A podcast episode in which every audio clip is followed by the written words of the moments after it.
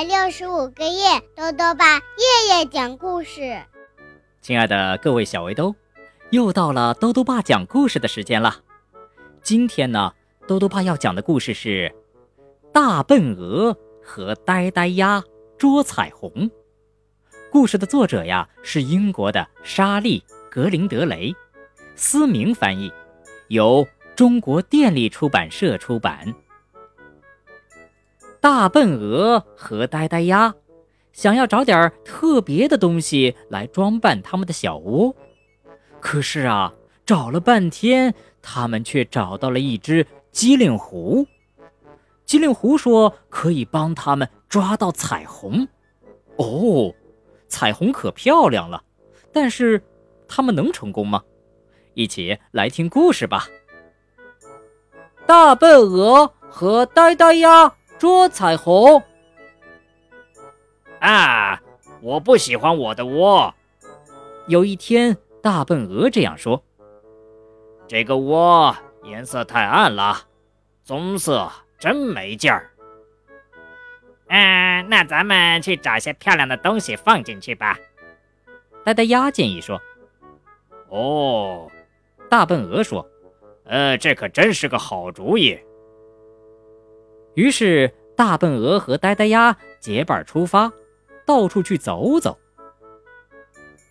呆呆鸭看到了一块大黄石头，呆呆鸭说：“哎哎，这个放在你的窝里肯定好看。”于是，呆呆鸭努力想把石头抬起来，但是石头太重了。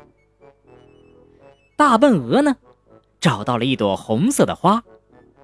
哎，这个花儿嘛，放在我的窝里一定很漂亮。他说，然后他把红花藏到了自己的翅膀下面。嗡，哎呦，哎呦，这朵花呀，弄得我直痒痒。他咯咯的笑了起来。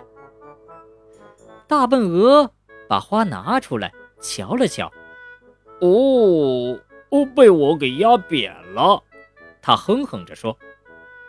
这个时候，呆呆鸭突然兴奋地嘎嘎叫了起来：“一看，那边有个又蓝又粉，还有点橘红色的东西挂在树上了，我去取下来看看。”真的，树上有一条毛茸茸的东西。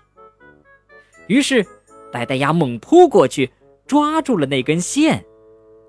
突然，它就开始飘向空中了。你这个笨蛋，你快给我回来！大笨鹅嘎嘎的叫着。呆呆鸭赶紧松开了手。哎呦！机灵狐大叫起来，它被呆呆鸭坐在了头上。原来那根毛茸茸的线就是机灵狐的尾巴。他们俩一起摔到了地上。啊啊！对对对，对不起！呆呆鸭赶紧向他道歉。呃，是你呀，机灵狐，你好，你好。大笨鹅说：“你能帮我们找点彩色的东西来装饰我们的窝吗？”机灵狐坐了起来，他笑了，露出了饥饿的表情。啊，是这么回事儿啊，那。你们干嘛不挖一个洞去捉彩虹呢？他说：“哦，这真是个好主意。”大笨鹅和呆呆鸭高兴地说。于是他们开始挖洞了。而在他们专心挖洞的时候，机灵狐取来了一个大网。呃，你们俩跳进去看看，这洞够不够深啊？他说。大笨鹅和呆呆鸭觉得很有道理，他们就都跳了进去。啊，棒极了！大笨鹅说：“正好，正好。”呆呆鸭说：“嗯，那我要确认一下，这张网是不是正好合适啊？”机灵狐说：“嘿，那是我的渔网。”就在这个时候。一个很大的声音吼道：“机灵狐转过身，看见一只大棕熊站在那里。哦哦，是这样啊。呃，我是正在欣赏这件渔网呢。他一边说着，一边飞快地逃进了树林。你干什么？他刚要帮助我们捉彩虹呢。大笨鹅向大熊抱怨说：“就是就是，你得替他帮我们捉才行。”呆呆鸭接着说。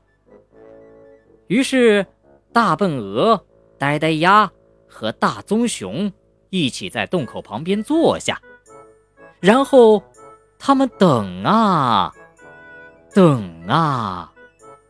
等啊！好了，小围兜，今天的故事讲完了。